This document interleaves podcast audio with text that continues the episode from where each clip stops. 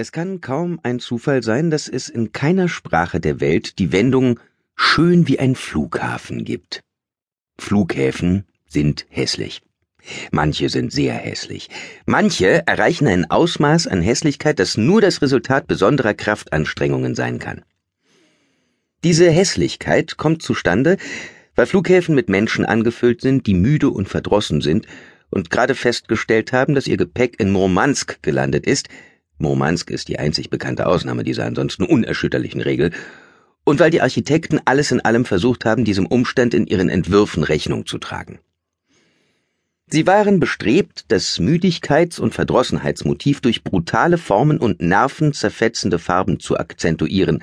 Das Anliegen, die Reisenden für immer von ihren Koffern oder liebsten Angehörigen zu trennen, spielerisch in die Tat umzusetzen den Reisenden mit Pfeilen zu verwirren, die auf Fenster, ferne Schlipsregale oder die gegenwärtige Position von Ursa Minor am Nachthimmel zu deuten scheinen, und wo immer möglich alle Rohrleitungen sichtbar zu machen, und zwar aus dem Grund, weil sie funktionell sind und die Position der Flugsteige zu verstecken, wahrscheinlich aus dem Grund, weil sie es nicht sind. Inmitten eines Meeres verschwommener Lichter und eines Meeres verschwommener Geräusche stand Kate Schächter und hatte ihre Zweifel. Den ganzen Weg von London nach Heathrow hatten sie Zweifel geplagt. Sie war weder abergläubisch noch etwa gar religiös. Sie war einfach eine Frau, die sich absolut nicht sicher war, ob sie nach Norwegen fliegen sollte. Aber es wurde ihr zunehmend leichter zu glauben, dass Gott, wenn es einen Gott gab und auch nur entfernt die Möglichkeit bestand, dass irgendein gottähnliches Wesen, das bei der Erschaffung des Universums die Anordnung winzigster Teilchen hatte festlegen können, ebenfalls an der Lenkung des Verkehrs auf der M4 interessiert wäre, auch nicht wollte, dass sie nach Norwegen flöge.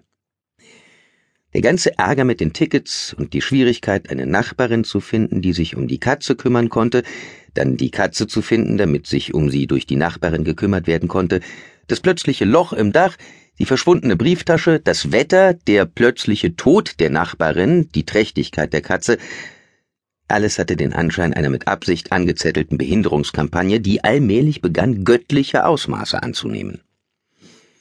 Sogar der Taxifahrer, als sie endlich ein Taxi gefunden hatte, hatte gesagt, Norwegen? Warum wollen Sie denn dahin? Und als sie nicht sofort geantwortet hatte, das Nordlicht oder die Fjorde, sondern einen Augenblick ein zweifelndes Gesicht gemacht und an ihrer Lippe genagt hatte, da hatte er gesagt, ich weiß, ich wette, es ist irgend so ein Kerl, der Sie darauf schleppt. Ich sag Ihnen was.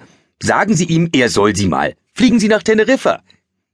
Das war eine Idee. Teneriffa. Oder auch, wagte sie einen flüchtigen Moment lang zu denken, nach Hause.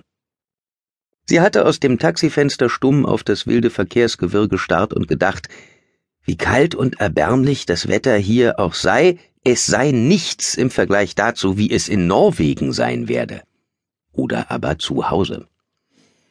Zu Hause wäre es im Augenblick ungefähr genauso eisig wie in Norwegen.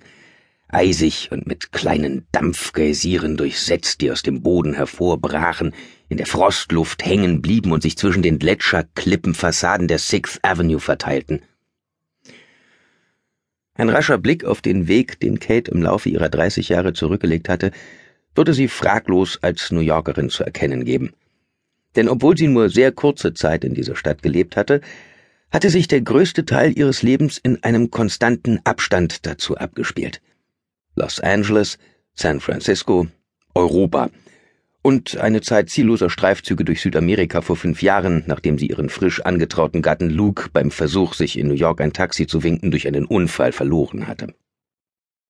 Sie fand Gefallen an dem Gedanken, dass New York ihr Zuhause sei und dass sie es vermisse, aber eigentlich war das Einzige, was sie wirklich vermisste, Pizza. Und zwar nicht bloß irgend so eine Pizza, sondern die Art Pizza, die an die Wohnungstür gebracht wird, wenn man anruft und darum bittet. Das war die einzige echte Pizza. Eine Pizza, für die man aus dem Haus gehen und an einem Tisch sitzen und auf rote Papierservietten starren musste, war keine echte Pizza. Ganz egal, wie viele extra Peperoni und Anchovies sie drauflegten. London war die Stadt, in der sie am liebsten wohnte, abgesehen natürlich von dem Pizzaproblem, das sie verrückt machte. Warum wollte niemand Pizza nach Hause liefern? Warum begriff niemand, dass es für das ganze Wesen einer Pizza von grundlegender Bedeutung ist, dass sie in einer heißen Pappschachtel an der Wohnungstür eintrifft, dass man sie aus dem Pergamentpapier gleiten lässt und in zusammengefalteten